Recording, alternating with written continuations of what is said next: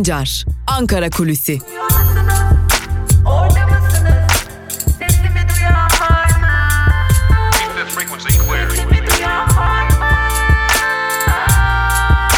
Özgürüz Radyo. Özgürüz Radyo. Özgürüz Radyo'dan merhaba sevgili dinleyenler. Ben Altan Sancar. Hafta içi her gün olduğu gibi bugün de Özgürüz Radyo'da Ankara gündemini, Ankara'nın kulislerinde konuşulanları paylaşmak üzere sizlerleyiz ve malumunuz olduğu gibi sevgili dinleyenler artık Ankara'nın yegane gündemi koronavirüs ancak koronavirüste ilintili gündemler bulunuyor. Bunlardan en önemlilerinden biri infaz yasası bugün Türkiye Büyük Millet Meclisi Genel Kurulu'na iniyor.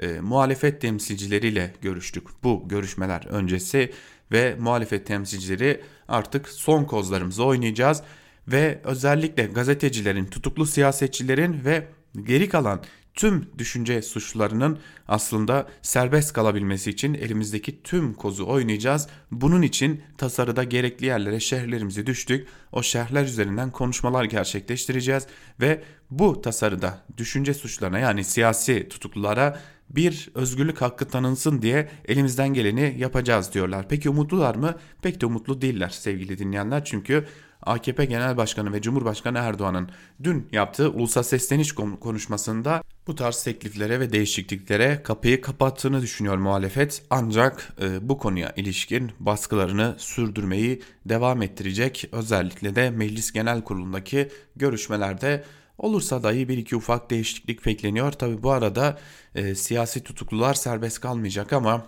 örgütlü suçlarda infaz değişikliğine gidilecek ve bu büyük ihtimalle Alaaddin Çakıcı'ya yarayacak. Alaaddin Çakıcı normal şartlarda zaten 2020 yılının yani içinde bulunduğumuz yılın 2020'nin e, Ekim ayında denetimli serbestlikte çıkacaktı ama öyle görünüyor ki daha erken çıkacak Alaaddin Çakıcı da bu düzenleme ile birlikte tabi hatırlatalım geçtiğimiz günlerde cezaevlerinde ufak isyanlar da gerçekleşmişti. Batman'da ufak bir isyan çıkmıştı ve tüm tutuklular Diyarbakır ve bölge cezaevlerine dağıtılmışlardı. Bu riskin devam edip etmediği ise bilinmiyor. Ancak infaz düzenlemesi iniyor meclise. Neler olacak, yansımalar neler olacak? Bunları takip etmeye devam edeceğiz. Öte yandan e, bir diğer önemli konu sevgili dinleyenler e, Cumhurbaşkanı Erdoğan'ın açıklamaları dünkü açıklamalarını da takip ettiğimizde dikkat çeken bir durum var. Muhalefet belediyelerin attığı adımlar daha sonra iktidar tarafından sahipleniliyor ve iktidar bu adımları devlet eliyle atmak üzere aslında kendi adımlarıymış gibi gösteriyor. Bunlar neler? Halktan yardım toplayarak dar gelirlilere yardım ulaştırmak ki bunu biliyorsunuz Ankara ve İstanbul Büyükşehir Belediyeleri başlatmıştı. Geldiğimiz aşamada onların hesapları bloke edildi. Yardım toplamalarının önüne engel çıkarıldı.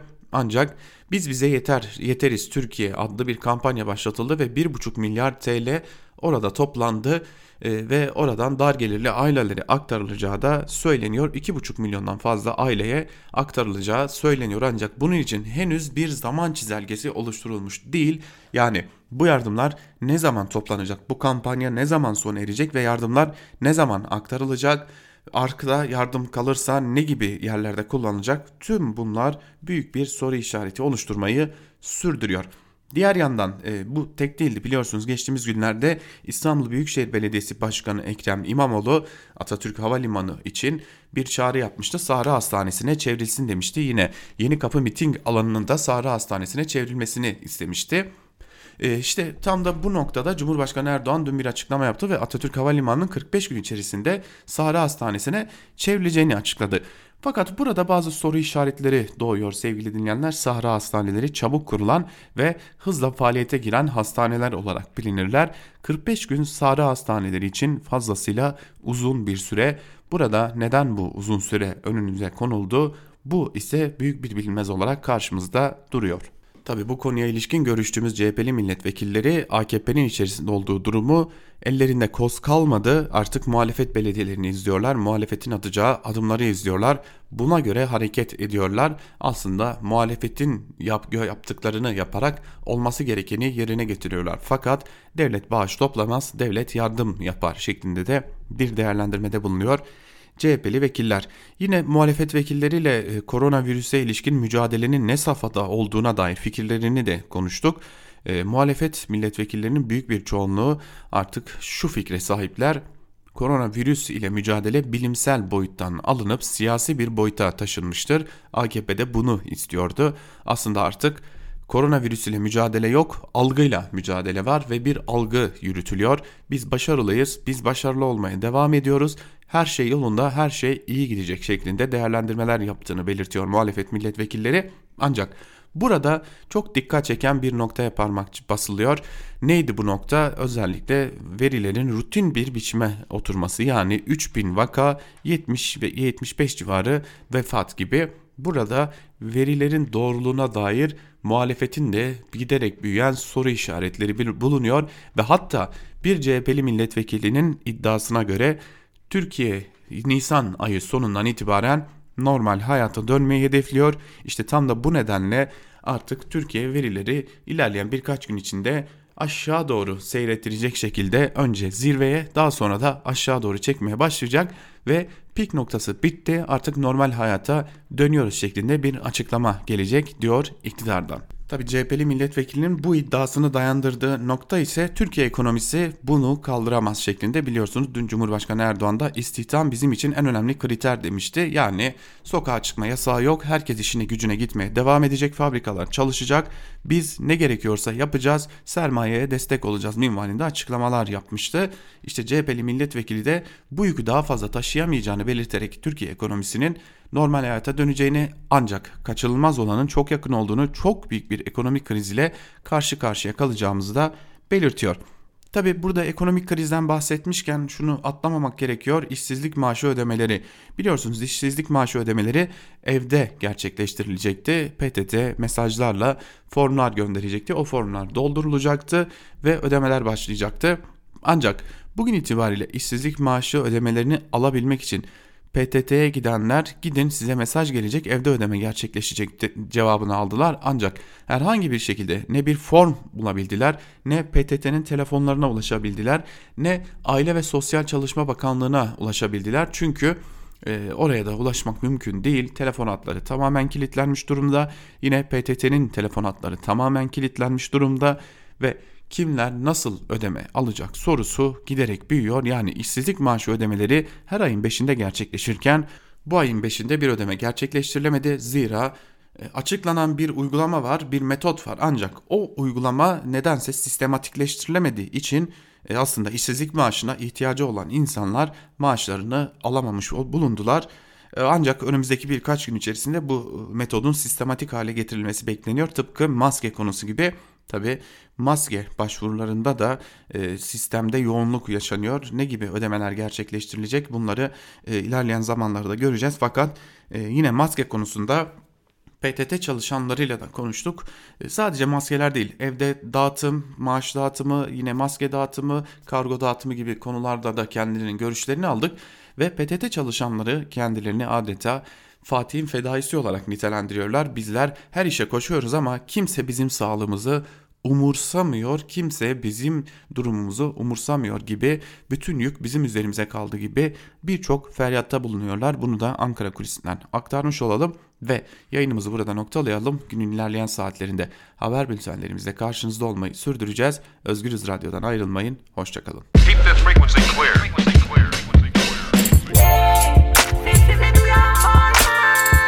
Altan Sancar, Ankara Kulüsi.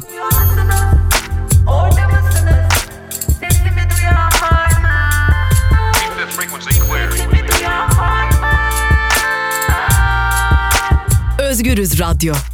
Özgürüz Radyo. Özgürüz Radyo'dan tekrar merhaba sevgili dinleyenler. Programımız Türk Türkiye basınında bugün ve bugün Türkiye basınında öne çıkan yorumları ve günün öne çıkan manşetlerini aktarmak üzere tekrar karşınızdayız. Ve ilk olarak gazete manşetlerine başlayacağız. Cumhuriyet Gazetesi ile başlayalım. Cumhuriyet Gazetesi hastaneleri hemen açın manşetiyle çıkmış. Ayrıntılarda ise şunlar aktarılıyor. 112 örgütün içinde bulunduğu hastane hastanemi açın platformu koronavirüs salgınının hızla yayıldığına dikkat çekerek Ankara Şehir Hastanesi'nin açılmasıyla kapatılan 6 hastanenin yeniden açılmasını istedi. platformdan yapılan açıklamada geç olmadan can kayıpları artmadan kapatılan hastanelerimizi açın denildi. Kapanan Zekai Tahir Burak Hastanesi'nin salgının başlangıcında karantina hastanesi yapılarak can simidi olduğu belirtilen açıklamada Ankara'nın salgına kolay ulaşılabilir ve üst düzey sağlık hizmeti veren hastanelerin kapatıldığı dönemde yakalandığına dik dikkat çekilerek 5 hastaneye de ihtiyaç artacak denildi şeklinde ayrıntılar aktarılmış. E, biliyorsunuz şehir hastaneleri aslında özel hastane gibi bir hastane. Evet devlet e, kontrolünde ama e, onu yapan şirketler işletiyor orayı. E, devlet de o şirketlere para ödüyor. Hani e, geçtiğimiz köprüler, geçtiğimiz otoyollar, e, kullandığımız havalimanları gibi e, işletiliyor aslında oralarda. Yap işlet devlet mantığıyla. E, biliyorsunuz o hastaneler yapılınca özellikle ki Ankara'daki biraz şehrin dışına kaçıyor Bilkent'in içlerine doğru girmeniz gerekiyor şehir hastanesine gidebilmek için. E, o hastaneler yapılınca şehir içerisinde çok eski köklü hastaneler bulunuyordu. O hastaneler kapatıldılar. E, hani bir yere dükkan açtığınızda en güçlü sizseniz diğerleri çalışamasın diye o dükkanları kapattırmaya ya da satın almaya çalışırsınız ya. Bu şehir hastaneleri yapılırken de bu mantık işletilmeye devam edildi.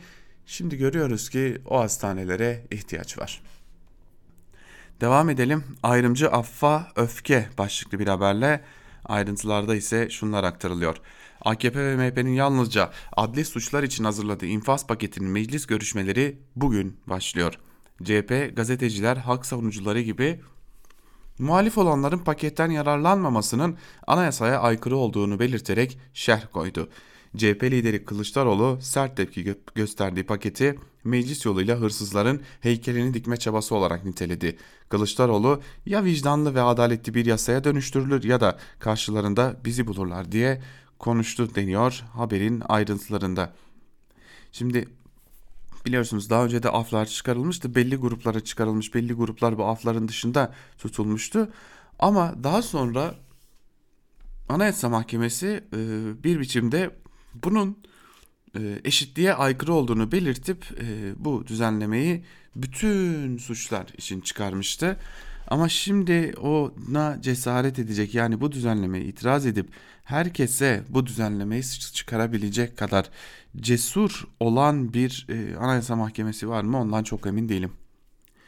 Devam edelim Yeni Yaşam gazetesi bu konuyu manşetine taşımış ayrıntıları manşetin manşet ise şöyle sevgili dinleyenler tasarı yaşam hakkı ihlalidir. Ayrıntılarında ise şunlar aktarılmış. Meclis Adalet Komisyonu'nda muhalefetin itirazlarına rağmen kabul edilen infaz düzenlemesiyle ilgili yasa tasarısına HDP şerh koydu. HDP şehrinde tasarının toplumu oyalamak amacıyla hazırlandığını ve anayasanın eşitlik ilkesinin görmezden gelindiğini ifade edilerek Söz konusu kanun teklifi yaşam hakkı bağlamında bir kesimi koruduğu, bir başka kesimin ise yaşam hakkını açıkça ihlal ettiğini söylemek yanlış olmayacaktır denildi. İktidarın cezaevindekiler için bilinçli bir politika yürütüğü ifade edilen şerhse cezaevi kanunlar, ceza kanunlarında değişiklik öngören kapsamlı bir kanun yapılması yerine hükümlü ve tutukluların adli kontrol, denetimli serbestlik ve benzeri seçeneklerle derhal salı verilmesi sağlanmalı kalıcı düzenlemelerin yapılması için uygun koşullar beklenerek ortak mütabakat oluşturulmalıdır ifadesi yer aldı. HDP yasalardaki terör tanımının da değişmesi gerektiğini kaydetti. Zaten gazetecilerin, aydınların, siyasetçilerin başına yani düşünenlerin ve konuşanların başına ne geliyorsa işte o yasadaki e, terör tanımından ve yine halkı kin ve nefrete sevk etme tanımından yine propaganda tanımından geliyor. Neyin propaganda olup neyin olmadığını yasa değil yasayı yorumlayan hakim karar veriyor. Devam edelim. Yalnız değilsiniz başlıklı bir diğer haberi aktaralım sizlere. Yine Yeni Yaşam gazetesinden. Virüs salgının arttığı bir dönemde 8 belediyesine kayyum atanmasına ve üyelerinin dayanışma faaliyetlerinin engellenmesine rağmen HDP yeni bir dayanışma kampanyası başlattı. Kardeş Aile kampanyasıyla ihtiyaç sahiplerine ulaşmaya çalışan HDP bütün il ve ilçe örgütlerine ve halka çağrı yaparak dayanışmanın bu dönemde büyütülmesi gerektiğine dikkat çekti deniyor haberin ayrıntılarında. Hemen Yeni Yaşam gazetesinin ardından Geçelim Evrensel Gazetesi'ne. Evrensel Gazetesi ayrım değil adalet manşetiyle çıkmış.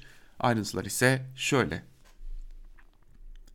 Bugün meclise gelecek infaz düzenlemesine tepki gösteren muhalefet toplum vicdanına kabul edilmeyecek suçların kapsam dışı bırakılması çağrısını yaparken bırakılmaz bırakılması çağrısını yaparken düşüncesini açıkladıkları için tutuklu olanların da serbest bırakılmasını istiyor.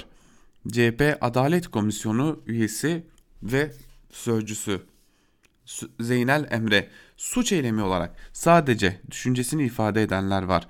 Bu kişiler dahil olmazsa vatandaş ama kamu vicdanı ve tehlikelilik açısından çok daha ağır olanları dahil ettiniz diye sorar demiş. HDP Batman Milletvekili Ayşe Acar Başaran ise siyasi tutuklular gibi hasta ve yaş, yaşlı çocuklu kadınlar konusunda bile suç ayrımı var.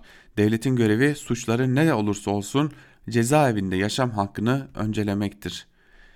Emek Partisi MYK üyesi Levent Düzel, mevcut rejim koşullarında muhalifler düşüncesini açıkladıkları için tutuklu ve bırakılmaları lazım diyor. Sol Parti PM üyesi Deniz Demirdoğan ise düşünce suçlarının af kapsamı dışına alınması önemli bir sorun. İktidarın kendi ihtiyaçlarına göre çıkardığı bir paket bu değerlendirmesinde bulunuyor sevgili dinleyenler. Tabi bu paket kimlere kimler için çıkarılıyor daha çok kimleri kar, e, karşılıyor hani kimler çıkacaklar baktığınızda şahsa karşı e, işlenen suçlar e, bir biçimde e, tahliye olacaklar. Yani öyle yani böyle bir biçimci ceza indirimiyle e, tahliye olacaklar e, ve artık topluma karışacaklar. E, ama baktığımızda devlete karşı işlendiği iddia edilen suçlar yani e, Cumhurbaşkanı'nın da bir dönem tanımını yaptığı biçimdeki o suçlar e, cezaevinde kalmaya devam edecek. Nedir bu suçlar? Bakalım yani ayrıntılarına baktığımız zaman şunu görüyoruz. E, özellikle gazeteciler yani bir biçimde iktidara muhalif olduğu için veya iktidarın hoşuna gitmeyecek e, açıklamalar, açıklamalar yaptığı için, haberler yaptığı için cezaevinde olan gazeteciler.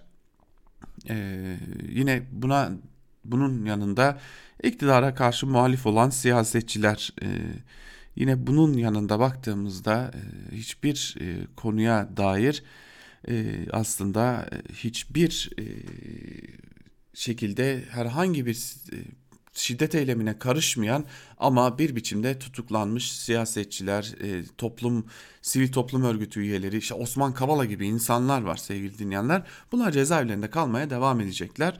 E, ama e, çok çok kısa bir zaman önce yine bu af konusu gündeme geldiğinde çok değil bundan belki de bir yıl önce filan Cumhurbaşkanı Erdoğan bir konuşma yapmıştı devletin şahıslara karşı işlenen suçları affetme etkisi yoktur demişti. Bir o konuşmayı dinleyelim dilerseniz e, geldiğimiz bu aşama nasıl değişti onu da hep birlikte merak edeceğiz gibi görünüyor. Elesi ilk gündeme geldiğinde hemen arkadaşlarıma talimatı verdim. Bu işi tüm boyutlarıyla masaya yatırdık. Karşımıza çıkan manzara bize teklif edilen tarzda bir düzenlemenin milletimizin vicdanını rahatsız edecek neticelere yol açacağını gösterdi. Bunun için de teklife sıcak bakmadığımızı çeşitli örneklerle anlatmaya çalıştık. Burada bir temel ilke vardı. Temel ilke neydi? Temel ilke bir devlet kendisine karşı işlenen suçları af yetkisine sahip olabilir. Ama halkına, milletine, kişilere karşı işlenen suçları af yetkisine devlet sahip değildir. Bu açıklamalar e, AKP grup toplantısında yapıldığında çok büyük alkış almıştı değerli dinleyenler. Ama geldiğimiz e, son durumda öyle görünüyor ki işte tam da şahıslara karşı işlenen suçlar e, affedilecek bir biçimde o insanlar cezaevinden tahliye edilecek ama e, bunun dışında kalanlar yani yine Cumhurbaşkanı Erdoğan'ın tanımıyla söyleyecek olursak e, devlete karşı suç işleyenler sevgili dinleyenler onlar tahliye edilmeyecekler ve geldiğimiz durumun kısa özetini de böylelikle aktarmış olalım. E, böylelikle artık görünüyor ki gazeteciler şu an itibariyle eğer muhalefetin itirazları dikkate alınmazsa gazeteciler, siyasetçiler cezaevinde kalmaya devam edecekler. E, bu konuda e, sizlere küçük bir tavsiyede bulunalım. Genel yayın yönetmenimiz Can Dündar'ın bu konuya ilişkin dikkat çeken bir yorumu vardı. Hemen bizim bültenimizin ardından o yorumda siz değerli dinleyicilerimizle olacak. Onu da dinleyebilirsiniz diyelim ve biz geçelim Bir Gün Gazetesi'ne. Bir Gün Gazetesi'nin manşetinde hastaneler bulaş merkezi olmasın sözleri yer alıyor. Ayrıntılarında ise manşetin şunlar aktarılmış. Şehir hastaneleri kent merkezlerinin dışına inşa edildi. Hastalar bu hastanelere gitmek istemiyor. Eski Türk Tabipler Birliği Başkanı Doktor Bayazıt İlhan kent merkezlerindeki hastanelerin kapatılması hataydı. Bu bir kez daha ortaya çıktı. Fiziki açıdan çok büyük sağlık kuruluşları bir süre sonra hastalığı bulaştırma merkezi haline geliyor dedi. Ankara Şehir Hastanesi'nde görevli bir personel. Hastalar bir klinikten diğerine gitmek için metrelerce yürümek zorunda kalıyor. Buraya koronavirüslü bir hasta gelse tüm birimlere yayılabilir. Teşhisin tamamlanması için birçok binaya gitmek zorunda kalıyor. Covid-19 tanı ya da şüphesi olan birini diğer hastalardan izole etmekte güç diyor haberin ayrıntılarında ve e, aslında e, şehir hastanelerinin o devasa binaların çok da devasa hizmetler sunamadığını görmüş oluyoruz.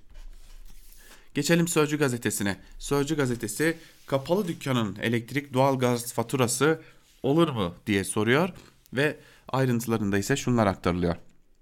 Bendevi palan döken kapalı olduğu için elektrik ve doğalgaz tüketmeyen işletmelere ortalama alınarak fatura yollanacak olmasını sert dille eleştirdi. Text Başkanı Palan Döken virüs nedeniyle dükkanını kapatan esnafın, siftahsız sefer yapan dolmuşçunun, 65 yaşa takılan bakkalın sorunlarına dikkat çekti. Esnaftan her gün yüzlerce feryat telefonu geldiğini belirten Palan Döken, yakmadığın elektriğin ve doğalgazın ortalama tüketimi mi olur? İnşallah yanlış anlaşılmadır, düzeltilir dedi. Ve böyle konuştu. Deli dumrul vergisi gibi deli dumrul faturası mı ödeyeceğiz? Birçok esnaf evinin günlük geçimini sağlayamıyor. Devlet bize 3 ay karşılıksız asgari ücret versin diyor. Valla devletimiz bağış topluyor. Ee, Türkiye Esnaf ve Sanatkarlar Konfederasyonu Başkanı Bendevi Palandöken'in isyanının da pek karşılık bulmayacağına eminiz. Karar Gazetesi'ne geçelim. Karar Gazetesi'nin manşetinde köprü garantisi virüs fonuna sözleri yer alıyor. Ayrıntılarda ise şunlar aktarılmış. Virüs salgını yüzünden ekonomik sıkıntıya düşen vatandaşlara destek için hükümetin başlattığı yardım kampanyası ile ilgili bir kaynak önerisi de Gelecek Partisi lideri Davutoğlu'ndan geldi. Köprü, otoyol ve havalimanı havaalanı müteahhitlerine yapılan taşıt ve yolcu garantisi ödemeleri ertelensin deniyor ve 2020 bütçesinin revize edilmesini e, öneriyor Davutoğlu. Devletin yardım istemesinin yanlış olduğunu söylüyor. Toplanan para devede kulak diye de belirtiyor değerli dinleyenler. Ee, şimdi iktidarın başbakanıydı biliyorsunuz. Dışişleri Bakanıydı. Onun döneminde de bu yap devlet ihaleleri yapılıyordu. İşte biz o dönemde eleştiriyorduk. O dönemde gazeteciler, o dönemde siyasetçiler bu durumu eleştiriyordu. Ama Davutoğlu iktidardan düştükten sonra bu gerçekliği görmüş gibi görünüyor. Olsun en azından gerçekliğin farkına varmış diyelim.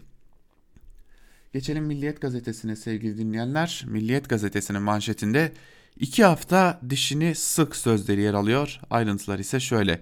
Bilim Kurulu üyesi doçent doktor Afşin Emre Kayıpmaz en kritik döneme girdik. Bu süre dişimizi sıkarsak Haziran'da nefes alacağımızı umuyorum. Milliyete konuşan bilim kurulu üyesi acil tıp uzmanı doçent doktor Afşin Emre Kayıpmaz, izolasyon tedbirlerine harfiyen uyulduğu takdirde bu salgını ülke olarak en az hasarla atlatmanın mümkün olduğunu söyledi. Kayıpmaz, biyoistatistiksel modellemelere göre önümüzdeki iki haftanın çok kritik olduğunu hatta en kritik döneme girdiğimizi düşünüyorum dedi. Kayıpmaz, Nisan'da evde ne kadar sıkılırsak bunun meyvelerini o kadar erken toplarız ifadelerini kullandı. Türkiye'de bu kadar pozitif vaka çıkmasını günlük test sayısına 20 binleri geçmesine bağlayan Kayıpmaz, pozitif vakalarla yakın temas kurmuş kişilerin de izolasyonla hastalığın yayılmasını engellemeye çalıştıklarını söyledi deniyor. Haberin ayrıntılarında şimdi Milliyet gazetesi bunu e, söylüyor yani bilim kurulu üyesi ama Nisan'da da dişimizi sıkalım diyor. E, elbette ki dişimizi sıkmak zorundayız, evde kalmak zorundayız da bunun e, başka yolu yok ama e, peki nasıl evde kalsın insanlar? Ee, yani ben bu videoyu dinletmekten hiç bıkmayacağım. Ee, Mikail Baran'ın o feryadını dinletmekten hiç bıkmayacağım ama bir kez daha dinletmek istiyorum sizlere. Şimdi diyorsunuz ya evde kal Türkiye. Nasıl kalalım baba? Emekli değilim, memur değilim, zengin değilim. İşçiyim ben, şoförüyüm. Çalışmasam ekmek yok. Elektriğimi, suyumu, kirayı ödeyemem. E bunları zaten ödememek ölmekten daha beter baba. Öleyim daha iyi. Siz evde kal demeden önce, bir düzeni getirmeden önce, daha doğrusu bizi rezil etmeden önce kendinizi vezir etmeye çalışmayın. Bizi bu duruma getirmeden önce bizim için bir önlem alın. Biz de kendi hayatımız için bir önlem alalım. Yani has senin lafınla evde kalarak açlıktan, elektrikten, rezillikten, kemazelikten ölmüşüm. Hadi virüsten ölmüşüm. Ama beni bu virüs öldürmez. Beni senin bu düzenin öldürür. Evet sevgili dinleyenler, e, evde kal çağrılarına hep bu yanıtla yaklaşmaya çalışıyorum ben aslında Özgürüz Radyo'da. E, zira bütün her şeyi anlatıyor. Evet evde kalalım. Bir, nasıl evde kalalım? İki, evde kal demesi kolay. Evde kalacak koşullar yaratıldı mı? Hayır. Hala işçiye, emekçiye, fabrikaya gidene, e, devlet memuruna, herkese işe gelin deniliyor. E, Peki izolasyon nasıl yaratılacak? Yani test sayısı arttı, biz hastaları tespit ettik, e, hastaları toplumdan çıkardık ama e, bir fabrikada bir işçinin hastalanması demek belki de o fabrikanın yüzde 60'ının hastalığı yakalanması demek. Geçtiğimiz günlerde Sağlık Bakanı da bunu söyledi. Yani e, hastalık inanılmaz hızla yayılıyor. Bunu artık e, Sağlık Bakanı resmi ağızdan teyit etmiş durumda.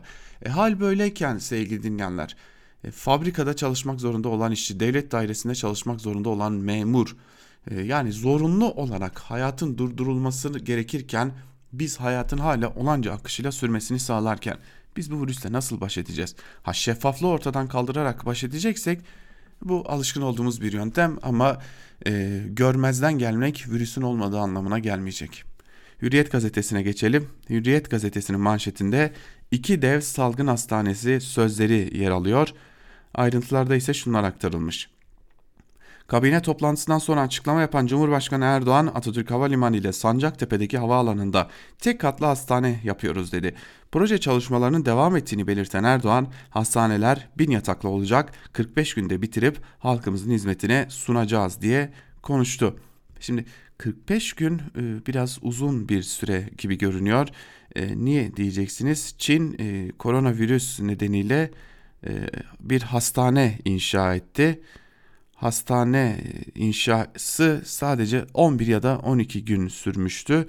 Çok kısa bir sürede e, inşası gerçekleşmiş ve Mart ayının başlarında da adım adım kapat yapılmıştı. E, kapatılmıştı daha doğrusu bu hastaneler. E, kaldı ki Sahra hastaneleri kurulacak. Yani bizim e, Sahra Hastanesi e, kurulumu çok hızlı olduğu için zaten tercih edilen bir şeydir. Yani Sahra hastaneleri hızlı kurulur ki e, bir biçimde hizmeti sağlayabilsin ama 45 günde bir hastaneyi kurmak salgının 2 hafta içerisinde pik noktasını göreceğini söylerken 45 gün içerisinde hastane kurmak ne anlama gelecek? Gerçekten merak ediyorum ben de. Bu arada sayıları da verelim size. Türkiye'deki son sayıları da verelim. Artık neredeyse rutine standarta bağlamış durumda. 75 kişi dün hayatını kaybetti. Toplam kayıp sayısı 649'a yükseldi. Ne yazık ki bu arada vaka sayısı da Türkiye'de 30.217'ye yükseldi değerli dinleyenler. Sabah gazetesine bakalım. Sabah gazetesi üstesinden geleceğiz manşetiyle çıkmış. Yine Cumhurbaşkanı Erdoğan'ın sözleri yer alıyor manşette. Ayrıntılarda ise şunlar aktarılmış. Vatandaşlarımıza ücretsiz maske dağıtımı başladı. Kesinlikle parayla maske satışı yasaktır. Marketlerde verilen maskeler de ücretsizdir. Maske stoğumuz yeterlidir. Şimdi bu maske konusunda biz Özgürüz Radyo'da yaklaşık 10 gündür bir noktaya dikkat çekiyoruz. Piyasada nano maske adıyla satılan bir maske çeşidi var sevgili dinleyenler. Ee, eski kuyumcu, e, ayakkabı tamircisi, e, tekstilci, e, daha önce kıyafet satan yani aklınıza gelebilecek herkes şu an Türkiye'de nano maske adıyla üretilen daha doğrusu şekillendirilen kumaşları satıyor. E, büyük risk teşkil ediyor insan hayatı için. E, bunu Özgürüz Radyo'da dile getirdiğimiz için Sağlık Bakanlığı'ndan yetkililer bizlere ulaşıp e, teşekkür de etmişlerdi ama hala bu ürünler satılmaya devam ediliyor değerli dinleyenler. Bu ürünlerin satışının bir an evvel önüne geçilmeli. Zira Cumhurbaşkanı Erdoğan'ın da dediği gibi eğer maskeler ücretsiz sağlanacaksa bunun önüne çok hızlı bir şekilde geçilmek zorunda. Zira nano maskeler sağlığı tehlikeye atıyor. Yeni Şafak'a geçelim. Yeni Şafak bir maske küresel sistemi değiştiriyor manşetiyle çıkmış. Ayrıntılar ise şöyle. ABD başta olmak üzere trilyon dolarlık ekonomilerin 1 dolar bile etmeyen maske üretiminde zorlanmaları stratejik ürünlerin yer, olma, yer yerli olmasının önemini ortaya koydu. Uzmanlara göre Covid-19 salgınından sonra maliyeti ne olursa olsun kritik malzemeler içeride üretilecek yeni ekonomilerde devlet müdahalesi artacak deniyor haberin ayrıntılarında sevgili dinleyenler. Rengine aldanmayın başlıklı bir haber var Yeni Şafak'ta bunu da aktaralım sizlere. Covid-19 salgınına karşı market, pazar ve toplu taşıma da maske kullanımı zorunlu hale geldi. Ancak vatandaşların işportaya kadar düşen maske alırken bazı kriterlere dikkat etmesi gerekiyor. 2007'den bu yana maske üreten Hasan Gözal'a şu uyarılarda bulundu. Maskelerin 3 katlı ve filtreli olması gerek. Orta katman da filtre görevi gören kumaş yoksa o maske fazla koruma sağlamaz. Medikal maske non-woman yani dokunmamış yani e, herhangi bir dokumadan geçmemiş kumaştan ama çocuk bezi, ıslak mendil ve mobilyada kullanılan türden olmamalı diyor. Nanoteknoloji ürünü denilen siyah maske aldatmaca. Ağza mendil bağlamak daha iyi. Dezenfekte içinde maske alkolle yıkanmalı deniyor. Haberin ayrıntılarında Yeni Şafak'ta bu konuyu duyurmuş. İlk defa Yeni Şafak'taki bir habere katılıyorum. Akit'in manşetine bakalım. Devlet milletin hizmetinde manşetiyle çıkmış. Akit gazetesi ayrıntılarda ise şunlar aktarılıyor. Koronavirüs salgını karşısında dünyanın en güçlü ülkeleri olarak gösterilen Amerika, Almanya, İngiltere, Fransa ve İtalya'da yetersiz sağlık ve kamu hizmetleri sebebiyle toplumlarda infial meydana gelirken ülkemizde vatandaşlar devletin her imkanından faydalanıyor deniliyor. Yani açıkçası vefa grubunda yer alanlar büyük bir çaba harcıyorlar. Zabıtalar ciddi bir çaba harcıyorlar bir takım yerlere ulaşmakta. E, yine polis de asker de çaba harcıyor buna kimsenin itirazı yok ama e, keşke daha iyi organize edilebilseydi bu tür işler. Şimdi bakın bunu neden söylediğimi sizlere aktarmak istiyorum. İşsizlik maaşları ile ilgili hala işsizlik maaşını alamayan insanlar var. Şimdi işsizlik maaşını almak için PTT'ye gittiğinde gidin maaşınız eve gelecek yanıtını alıyor. Ee, ama oradan çıktığı sırada da sevgili dinleyenler yani işsizlik maaşını alamayıp PTT'den ayrılınca da e, PTT çalışanı da hangi birine yetişsin sorusu akıllara geliyor ister istemez. Çünkü PTT çalışanları da adeta Fatih'in fedaisi olarak kendilerini adlandırıyorlar. Dün görüştüğümüz bir e, PTT çalışanı kendini böyle adlandırmıştı. Ben kendimi Fatih'in fedaisi gibi hissediyorum. Her işe koşuyorum ama ben de insanım diyordu. E, keşke buraya da varmasaydı bu konu diyelim ve gazete manşetlerini noktalayalım. Manşetlerin ardından günün öne çıkan yorumlarında neler var hep birlikte bir de onlara göz atalım ve ilk olarak T24'ten Mehmet Yılmaz'ın Erdoğan rejimine yakışan da budur zaten başlıklı yazısının bir bölümünü sizlerle paylaşalım. MHP Genel Başkanı'nın eski dava arkadaşları olan mafya şeflerini hapisten kurtarmak amacıyla başlattığı girişim sonunda meyvesini veriyor. Adına infaz, infaz paketi diyorlar. Af diyemiyorlar. Çünkü biliyorsunuz Cumhurbaşkanı affa karşı. Mesela 21 Ekim 2018 günü Üsküdar Meydanı'nda attığı nutukta şöyle diyordu. Canım kardeşim boşuna uğraşma. Biz cezaevine girenlerin kapısını rastgele açamayız. Devlete karşı işlenen suçları devlet affeder ama şahıslara karşı işlenen suçları devletin af yetkisi yoktur. Tabi Erdoğan'ın her söylediğine inanmayacaksınız. Nitekim bu sözlerden sonra da köprülerin altından çok sular aktı. Artık kesin olarak biliyor ki bir daha seçilebilmesi için çok ittifaka ihtiyacı var ve bir numaralı müttefikini kaybetmemek zorunda.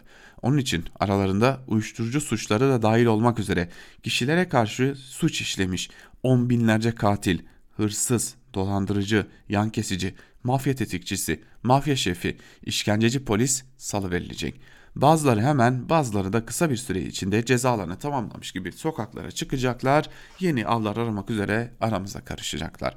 Bu tipleri neden sevdiklerini ve serbest bırakmaları için çırpındıklarını anlayabiliyorum. Sanıyorum bunlarla daha kolay empati kurabiliyorlar.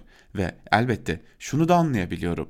Bu ülkede hep olduğu gibi düşünce suçluları, gazeteciler, sırf muhalif oldukları için hapse girenler ellerine silahın sesini almamış olmalarına rağmen hapishanelerde kalmaya devam edecekler. Hırsızlara, dolandırıcılara gösterdikleri hoşgörüyü düşünce suçlularına, insan olmaktan kaynaklanan haklarını kullananlara göstermeyecekler.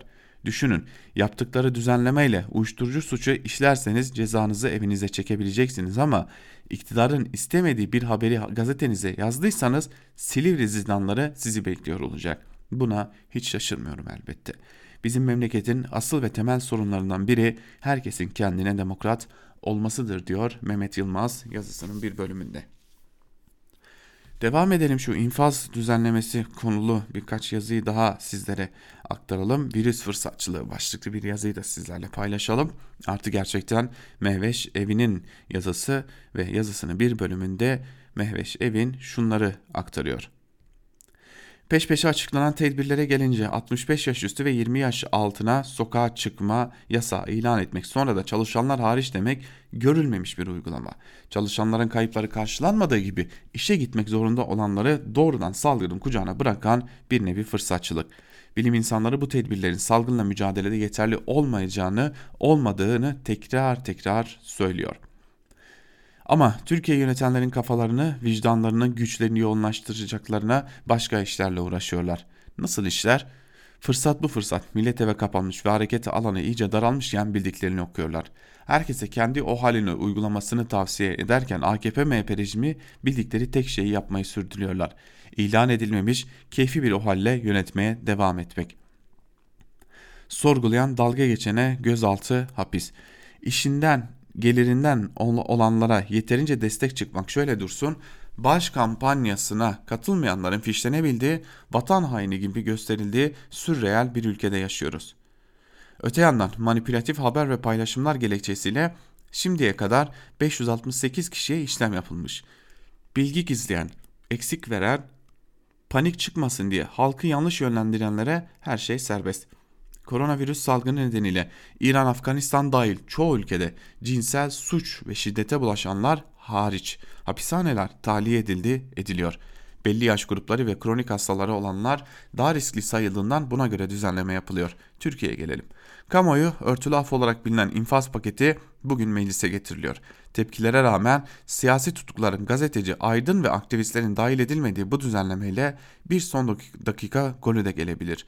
Çocuklar, hamile ve bebekli kadınlar, 60 yaş üstü kronik hastalıkları olanların tahliyesinden bahsediliyor fakat bu gruptaki siyasi tutukları kapsamıyor. İkincisi, tutuklu ve hükümler siyasi ve gerçek suçlar arasında ayrım yapılıyor ki bu da anayasaya aykırı. Üçüncüsü, adam öldürme, cinsel dokunulmazlığa karşı suçları, uyuşturucu imal ve ticareti suçlarının da son dakika pakete dahil edildiği konuşuluyor. Kadınlara yönelik suçlar diye tanım olmadığı için kadın ve çocuklara karşı işlenen suçların aklanması anlamına geliyor bu. Anlaşılan virüs henüz uygulamaya sokulmayan haksız, hukuksuz uygulamaları yaygınlaştırıp derinleştirmek için bir fırsat olarak görülüyor demiş Mehveş evinde yazısının bir bölümünde. Şimdi e, kadın ve çocuklara karşı işlenen suçlara da örtülü af geleceğini belirtmişti Mehveşev'in. E, gazete Duvar'dan Berin Sönmez'in yasa teklifi değil yasamanın utanç belgesi başlıklı yazısında bu konuyu biraz daha irdeliyor. Bunu da aktaralım sizlere. Kadın örgütleri benzer reddiyeyi başta Cumhurbaşkanı olmak üzere AKP MHP temsilcileriyle teklif sahibi partilerin bağlıları tarafından sık dile getirilen kadına şiddet kapsam dışı iddiasına yönelik kullandı gerçek aynıydı. Ceza kanunumuzda kadına şiddet suçları olarak tanımlanmış bir kategori yok. Kadınlar adına nafaka hakkı platformu tasarının görüşüleceği Adalet Komisyonu'na dilekçeyle başvurarak yukarıdaki tespiti ve tasarıdaki diğer sakıncalı maddeleri maddelere ilişkin görüş ve önerilerini sunmak istedi. Uzaktan artık koronavirüs günlerinin kaçınılmaz yöntemiyle telekonferansa katılım mümkündü. Kabul edilmedi ceza ve güvenlik tedbirlerinin infazı hakkında kanun ve bazı kanunlarda değişiklik yapılmasına dair kanun teklifi isimli ve kamuoyunda infaz paketi ya da af kanunu adıyla bilinen tasarı 70 maddeden oluşuyor. 3 Nisan Cuma günü saat 11 itibariyle başlayıp 18 saat süren toplantıyla kabul edildi. Tepkiler çığ gibi. Sosyal medya eylemlerin hesabı, hesabı yok. İki gündür sosyal medya eylemlerinin saatleri birbiriyle çakışıyor ve trend topic olma yarışına dönüşerek bazen bir diğerini destekleyen çıksa da kendi sözünü üst sıralarda tutmak için ötekini bastırmayı göze alan hak savunucusu da tanıklıklarımızdan bu süreçte. En garibi düşünce suçlularına haklı olarak af isteyen entelijansiyanın cinsel suçlar ve eli şiddet ayrımı yapmaksızın afta eşitlik ilkesini vurgulaması. Zaten düşünce suçları adıyla da bir tanım yok kanunda. İnfaz rejiminde eşitlik talep ederek bu boşluğu doldurmak isterken kadın ve çocukların hayatını onurunu, beden dokunulmazlığını, insan hakları hukukunun bir parçası olarak dile getirmelerini beklemek çok da afaki bir durum olmazdı. Ama oldu. Ne, neyse zaten iktidar kimseyi dinlemeden kendisi çalıp kendisi oynuyor diyor.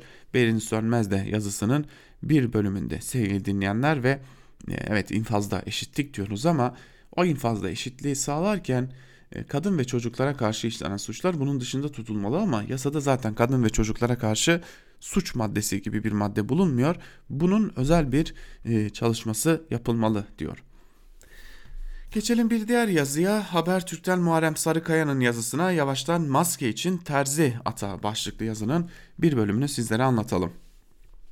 Baştan belirteyim böyle bir dönemde Ankara'da yaşıyor olmaktan mutluyum. Birçok faktör kadar Ankara Büyükşehir ve yaşam sürdüğüm Çankaya ilçe belediyelerinin de katkısı var. Nedenini anlatayım. Bir tanıdım 65 yaş üstünde ve evinden çıkma, çıkamaz durumdaydı. Büyükşehir Belediyesi'ni aramış ihtiyaçlarını karşılayacak görevlinin yanında bir de evin temizliğini ve dezenfektanını yapan ekip yollanmış. Çankaya Belediyesi ihtiyaçlarını baştan düşünüp bir paket halinde ulaştırmış. Evde hapis oldum dışlandım kaygısındaydım. Belediyeden hizmetler gelince sarayda yaşam süren padişah gibi hissetmeye başladım. Mahalledeki taksi şoföründen berberine hatta EYT'lisinden simit tezgahı olan seyyarına kadar herkes mutlu.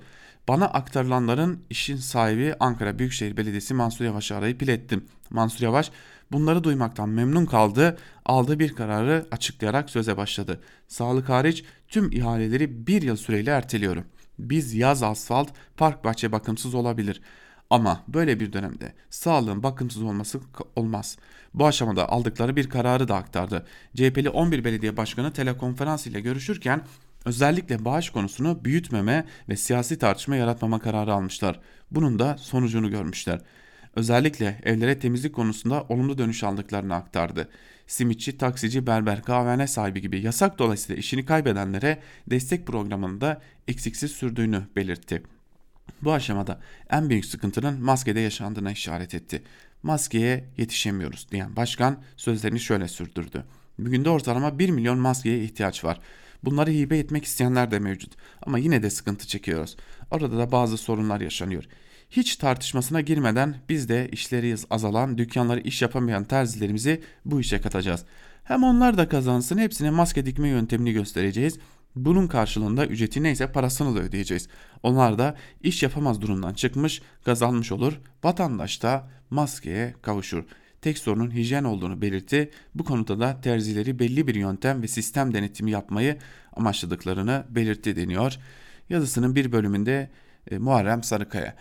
E, ben e, bu yazıyı niye aktardım sevgili dinleyenler? Ben de Ankara'da yaşıyorum e, ve son günlerde özellikle iktidarın hedefinde olan isimlerden biri Mansur Yavaş da bir diğer isimde elbette ki Ekrem İmamoğlu da ancak akıl almaz biçimde çalışıyor kendileri. Akıl almaz bir biçimde e, yöntemler uyguluyorlar ve dikkat çekici bir biçimde halka ulaşıyorlar. E, ve e, açıkçası halkçı belediyecilik, sosyal belediyecilik nasıl yapılır? Bunu gösterdikleri için de iktidar kendilerinden fazlasıyla rahatsız olmayı sürdürüyor diyelim. Ve geçelim bir diğer yazımıza Evrensel Gazetesi'nden İhsan Çaralan'ın yazısına ayaküstü kararlarla koronavirüse karşı mücadele edilemez başlıklı yazısının bir bölümünde Çaralan şunları aktarıyor. Bilim insanları ve bilim kurulunun başında olan Sağlık Bakanı Koca, koronavirüsle ilgili salgının henüz başındayız. Önümüzde zor günler var demelerine karşın Cumhurbaşkanı Erdoğan ve AKP propagandası sanki her şey olup bitmiş gibi İtalya, İspanya, ABD gibi ülkelerin yıkıma uğradığını, Türkiye ise aldıkları önlemlerle bu felaketten korudukları iddiasını her gün yineliyorlar. Bu iddialarına inandırıcılık kazandırmak için salgının duyulmasından iki hafta sonra bilim kurulunu oluşturarak salgına karşı mücadelenin hazırlıklarını başlattık diyorlar. Elbette ki dileğimiz virüsün bir an önce kontrol altına alınması, İtalya'da, İspanya'daki gibi bir faciaya dönüşmemesidir. Ama hükümetin uygulamaları böyle bir iyimserlik için umut verici değil. Ocak başında bilim kurulunun oluşturulmasından sonra bu kurulun çalıştırılıp çalıştırılmadığı, çalıştırıldıysa bile önerilerin ne ölçüde dikkate alındığı çok tartışmalıdır. Çünkü vakaların ortaya çıkmaya başlamasıyla gördük ki hastaneler pandemiye hazır değiller. Sağlık personeli sayı olarak yetersiz olduğu gibi gözlük, maske, koruyucu giysi açısından da yetersiz. Vatandaşların maske, kolonya gibi hijyen malzemeleri ihtiyacının hesaplanıp ona göre önlemlerin alınmadığı, işçileri de kapsayan tam bir karantina uygulaması için hiçbir planın yapılmadığı, test kitlerine bile, test kitlerinin bile ihraç edildiği ortaya çıkmıştır. 20 binden fazla kişi Şubat sonu ve Mart başında Umre'ye gönderilmiş, Umre'den dönenlerin 15 bini karantinaya alınmadan 81 ile gönderilmiş ancak son gelen 5 bin kişi kamuoyundaki tepkilerle karantinaya alınmıştır. Yine Avrupa'dan gelenlerin karantina alınmasının çok geç başlaması virüsün göz göre göre yayılması anlamına gelmiştir. Biz bize yeteriz Türkiye'm kampanyasının bile CHP'li büyükşehir belediyelerinin yardım kampanyasına karşı bir hamle olarak başlatıldığını gösteren pek çok işaret vardır. En son sokağa çıkan herkesin maske takması çağrısının bile bırakalım önceden planlanmasını Cumhurbaşkanı tarafından kabinede bile görüşülmeden gündeme getirildiği anlaşılmaktadır. Çünkü Erdoğan açıklamasından bir gün sonra Ticaret Bakanı kalabalık merkezlere yakın yerlerde vatandaşlara maske satışı yapacaklarını açıkladı. 10 kuruşluk maskeyi bile vatandaşlara karla satacaklara varan tepkiler karşısında Ticaret Bakanı bir kenara çekildi, araya Cumhurbaşkanı girdi. Maske parayla satılmayacak dedi. Ama PTT'nin ya da başka bir kargo firmasının böyle bir dağıtım gücü olup olmadığı bir yana talep yoğunluğu karşısında PTT'nin sitesi çöktü.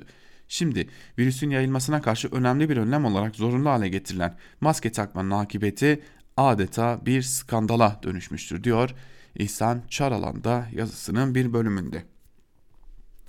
Evet sevgili dinleyenler bir diğer yazıya geçelim. Sorumluluk bana ait başlıklı e, bir yazı daha doğrusu korona kaparsam sorumluluk bana ait başlıklı yazı Bir Gün Gazetesi'nden Hüseyin İrfan Fırat'ın yazısı ve yazının bir bölümü şöyle. Başlık sizi yanıltmasın. Bu cümleyi söyleyen ben değilim sevgili okurlarımız. Bunlar bir inşaat şirketinin çalışanlarından almak istedikleri taahhütnameye ilişkin sözler. Geçtiğimiz hafta basına yansıyan bu skandal habere göre söz konusu taahhütnameyi imzalamayan işçilerin istifa etmeleri ya da ücretsiz izin, dilekçeleri vermeleri istendi. Düşünebiliyor musunuz? İşverenin asıl yapması gereken iş yerini geçici bir süre tatil edip işçilere önce hafta yarım ücret ödeyip Ardından da kısa çalışma ödeneğine başvurup 3 ay süreli işçilerin ücretlerinin işsizlik fonundan karşılanması iken bu tanınmış inşaat şirketi işçiden çalışırken korona kaparsa sorumluluğun kendisine ait olduğuna dair taahhütname istiyor. Hatta bu da yetmiyor. Taahhütname vermeyenlerden istifa ya da ücretsiz izin dilekçesi istiyor. Peki işveren niye böyle bir yola başvuruyor? Elbette ki endişeleri belli. İşçilerin çalışırken enfekte olmaları ve bundan dolayı sorumlu olabilecekleri ihtimali. Bunun için de kendileri kendilerini garantine, garantiye almaya çalışıyorlar. Bu kaba kapitalist mantığın ne kadar acımasız, nedenli umarsız olduğunun somut bir örneğidir. Kim bilir aynı yola başvuran işverenlere ait daha nice örnekler yaşanıyor. Bizim bilmediğimiz bilmediğimiz şimdilik bu örnek. Bu arada hemen belirtmeliyiz ki işçiden alınan bu bir bu taahhütnamenin bir geçerliliği yok.